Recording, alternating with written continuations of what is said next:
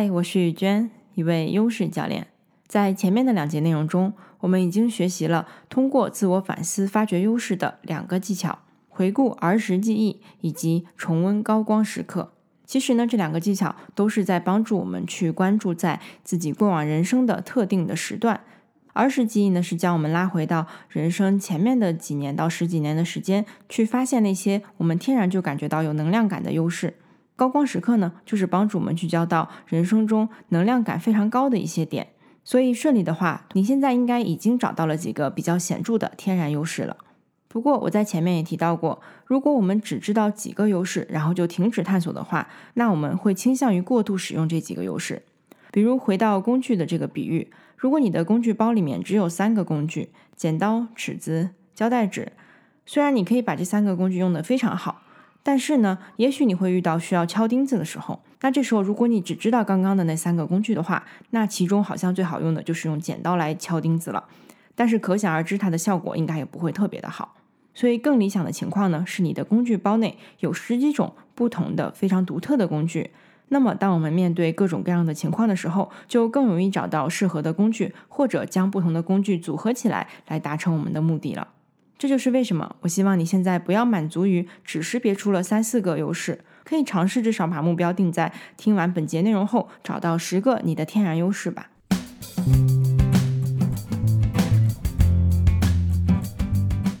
在这一节内容中，我会继续为你介绍通过自我反思发掘优势的第三个技巧——发掘深层动机。在之前的两个技巧中呢，我也不断的在强调，我们在想到不管是儿时记忆还是高光时刻的时候，都应该不断的去发掘深层的动机，也就是为什么我喜欢做这件事情，为什么我当时感觉能量感很高，所以我也用了很多这样为什么的问题去帮助我们不断的聚焦在背后的优势上面。我之所以会把发掘深层动机单独拿出来作为一个技巧来讲呢，是因为它可以用在除了儿时那个阶段或者高光时刻那些点之外的几乎所有其他的人生经历上面。不过当然，你并不需要去花那么多的时间去把过去每一刻的经历都反思一遍。如果我们想要更有效率的去使用这个技巧，那么首先还是来筛选出一些能量感比较高的时刻，以及发生在最近的事情。这样的话，你当时的想法和感受还比较清晰，所以我们反思起来呢也会更加的容易。现在我们来看这个发掘深层动机的技巧，具体该怎么操作呢？首先，我们还是通过几个简单的问题来帮助我们聚焦在一些能量感比较高、里面可能藏了我们天然优势的事件上面。所以我们可以借助的反思问题是：你最近喜欢做什么样的事情？什么事情带给了你很强的能量感？当你感到累的时候？最近有什么样的事为你充到了电呢？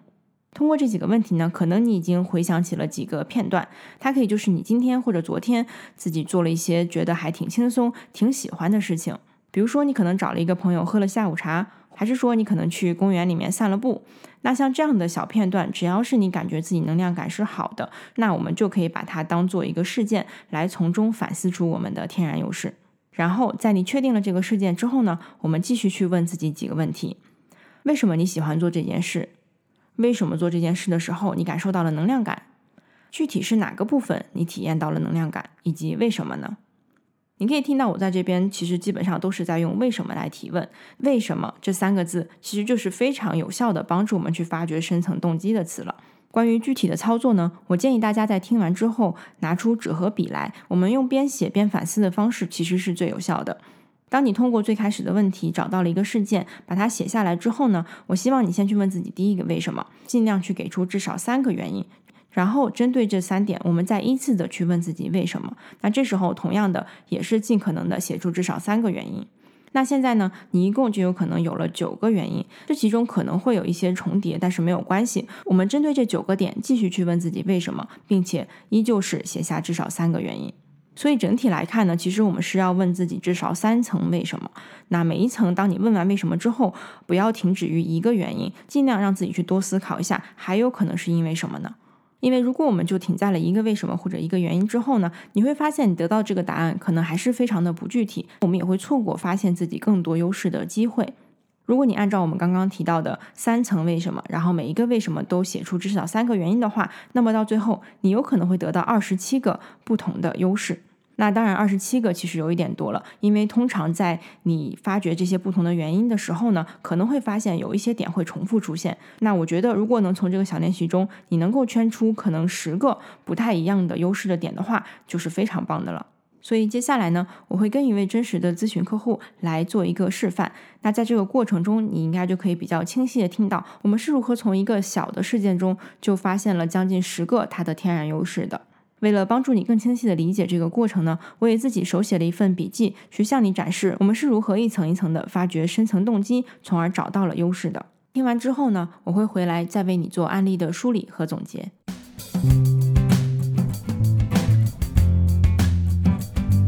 你最近有没有觉得做起来好像很放松，或者是很开心的这种事情呢？就昨天去看，跟朋友一起去看了电影，呃，《唐探三》。嗯，就觉得很开心。这具体是跟朋友去，还是说这个电影让你觉得很开心？呃，都有。因为我本身是非常喜欢看电影的，我呃有的时候可能一个礼拜会看四五次。哇，那咱们可以先聊这个电影的部分吧。就是你觉得对你来说，就是为什么看电影是让你很享受的一件事儿呢？嗯，就我很享受看电影。就首先是一个感官上的体验吧，因为一般电影都是很多人，然后倾注了很多时间。电影制作人，无论是演员，然后还是幕后的人，然后他们可能花费一年或者两年的时间，然后最后做出来这个两个小时的一个精华。所以说，它无论是从视觉上、呃感官上，或者是从内容上，其实都是一个非常精彩的一个故事。然后里面就是蕴含着很多意义。看的时候，你不仅是能够享受到那种视觉上的那种精彩，然后而且你还可以通过这个故事，然后了解不同人的人生。嗯嗯嗯嗯，感觉有很多部分都其实是你好像都在关注的点嘛。你觉得去感受的话，最强烈的是什么呢？就是可能你看一部电影的时候，最欣赏的是哪个部分？嗯，就是电影，我有的时候会会看很多，就是呃纪录片，然后这是这是一部分，然后另一部分就是比较喜欢看一些发生在不同时间或者是不同的地点、不同人的那个人生经历。嗯嗯嗯，为什么你会很享受这种了解他们的生活呀，或者是去看这些内容呢？就因为你这一个人，然后你的人你的那个时间是有限的，你不可能是走遍世界各地，或者是穿越时空去到曾经或者是未来的时间。所以说，其实通过电影的话，它其实就是让你能够身临其境的沉浸在这个世界里。嗯嗯，就对你来说，其实听起来就是你会很想要得到这种丰富的体验嘛。所以说，那你觉得这个是为什么呢？嗯，可能也是想想要学习吧，因为电影里面，然后不同人的那个。他在不同的情况下做出的选择，然后还有那些，嗯，他们的处事风格，就是他们交流的方式，其实对于我来说都是很新奇的。就是我很想知道别人他，呃，他做这件事情，然后为什么，就是他的那个心路历程，就是因为这个东西，就是这种为人处事的这种方式，其实，呃，也是一种处世经验，就是像读书一样，就是你通过就是读书，然后体会不同的人的那个。想法就是汲取一些知识，然后电影对于我来说就是缩减版的读书，就是省时，然后还能呃学到很多人生经验吧。嗯嗯嗯，就是这两感觉两个点很重要，一个就是省时间，对吧？然后还有就是你说的那个学习的部分。然后你刚刚前面最开始是提到你跟朋友去看电影嘛，所以想知道就是你跟朋友在一起这一块是不是也是你享受或者喜欢的事情呢？嗯，对，其实我是那种嗯很喜欢。组织活动，然后叫上很多朋友，然后一起去玩。嗯，然后我还有一些朋友是比较，我觉得他们是比较适合一对一单独发展那个 深聊的那种 啊，对，嗯嗯，就会单独叫出来。嗯嗯，那我们可以分别聊一下，就是为什么？比如说这个一群人的吧，你觉得跟他们在一起，为什么你会很开心呢？嗯。主要的其实就是当下的享乐吧，就是因为大家一起出来的话，其实就是主要是吃吃喝喝，因为互相都是很熟的，然后就是有很多乐趣，有很多快乐，跟他们在一起可能比较心情比较放松。嗯，对于我来说，其实是一种很好的解压的方式。嗯嗯嗯，所以就是在这种玩乐的时候，你其实就是在很享受当下，就是去玩去放松的。对我，我是非常在意就是当下的。享乐，我就觉得人生得意须尽欢，就一定要享受当下，enjoy the moment。嗯，其实跟你刚刚前面讲那个，我觉得也相关嘛，对吧？就是你想你想要去体验不同的经历，其实也是你享受这个当下的一个一种方式的感觉。对，嗯，因为你你没有办法改变过去，然后未来你也没有办法去预测。所以说，其实最重要的就是当下，就是抓紧每一分钟。嗯就我觉得，就是时间对于我来说应该很宝贵，嗯所以说我每一分钟都不想浪费，我都是想让它过得比较有意义。嗯嗯，对，就现在听得出来，你那个时间方面这个其实是很强的优势嘛，就是你想尽可能的把时间利用好，就这一生的时间把它用好，然后做更多的事情，体验更多的东西。对，因为就我小的时候很喜欢看书，然后但是长大了之后就很喜欢看电影，就是因为我觉得看书可能会比较 浪费时间。太慢了，对吧？对，因为你一本书可能一个电影，呃，两个小时它就可以全部的给你浓缩在一起，然后但是你能得到的那个结果是一样的。嗯，所以说我是比较 prefer 省时，然后还还能享受得到，两个目的都达到了。哦，因为我刚刚还挺好奇，还想问你说，那对于那种听书的，比如说五分钟讲一本书这种，你会不会也比较喜欢？对对对，我经常看。嗯，然后我也会在那个，因为就是电影也有很多很多，然后我不可能一步一步看下去，所以我一般就是在 YouTube 上看，就是关注了很多呃博主会给你讲，就是可能十分钟、五分钟给你讲一部电影，或者是讲一本书。嗯，对我经常会看这个。像这种你看完之后还会再去看那个电影吗？如果说你已经听他讲完这个梗概了，不会吧？啊因为我已经了解到了，因为他讲电影，其实他是那些 YouTuber，其实他也是 highlight 的那些精华。嗯，嗯所以说他还会有画面，对吧？对，嗯就是他们讲的非常好，就是不是就是给你纯讲那个过程，然后他也会给你升华一些主旨啊什么。哦，对，所以说其实那个就对我来说就够了，我就不会再去浪费时间再去看一个电影了。对，就这样来讲的话，其实对你来说，这种了解到他这个体验或者说学到的东西，比那个欣赏电影这个画面啊要更重要一点的感觉。嗯，对，嗯嗯嗯，对，所以刚刚是先咱们也讲了那个你会跟一帮朋友一起嘛，你还提到那个关于可能有的人是你会一对一的去聊的这种朋友，嗯，你觉得跟他们在一起，为什么你也会很享受呢？嗯，因为我我觉得我是对情绪很敏感的一个人，我觉得我有很强的 compassion，我是那种 highly sensitive people。嗯，对，然后所以如果他们倾诉的时候，我能够很容易跟他们共鸣，然后可能所以有些人也很喜欢找我，然后来来倾诉，然后那个时候就是我感觉，嗯、就是两个人进行那种深层次的交流的话，就是两个人都会放下很多心防，就是会展露出比较真实的自己吧，就是能够流露出真情实感。嗯就我觉得这种情感上的联系是让我很很享受的。嗯嗯，对你，你有一直提到，就是那个，其实你是对于两个人不一定说聊的内容，对吧？但更多是你能感受到说，咱们情绪现在是共通的，或者说你很真实的在表露你自己的那种感觉。对，所以这个其实就是你其实对于这种关系、人际关系的这种这种感情是特别看重的，或者是对你其实能量感很高的，对吗？对，就是真情。真情，对，就其实真的有可能是两个，就是说一个是情绪方面的这种感知很强，还有可能是那个真诚的这个比较强，就是你很看重真诚这件事情，就是你内心真的怎么想的，你把它表达出来的这个过程，可能你是很看重的。对，就是你会、你会体会到别人对你表达的善意，然后就是你也可以报以善意。我很喜欢这种这种交流。嗯嗯嗯。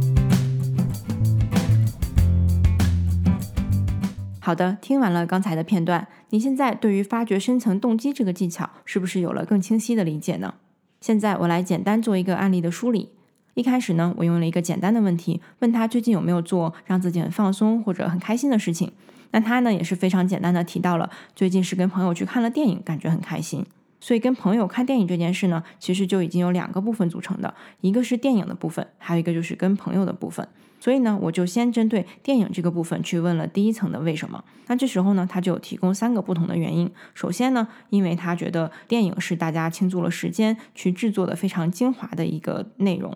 第二点呢，是一种感官的享受。第三点呢，是他觉得电影是非常有意义的，可以帮助他了解人生。那因为时间的关系呢，我们没有对每一个点都进行第二层的发掘。我主要针对第三点呢，去问了第二层的为什么。这时候呢，他有提到说，因为他觉得人生的时间有限，所以他想要去丰富自己的体验。然后呢，我针对丰富体验这块又问了第三层的为什么，他就有提到说，他其实喜欢去学习不同的处事风格、交流风格，同时也很好奇不同人的心路历程。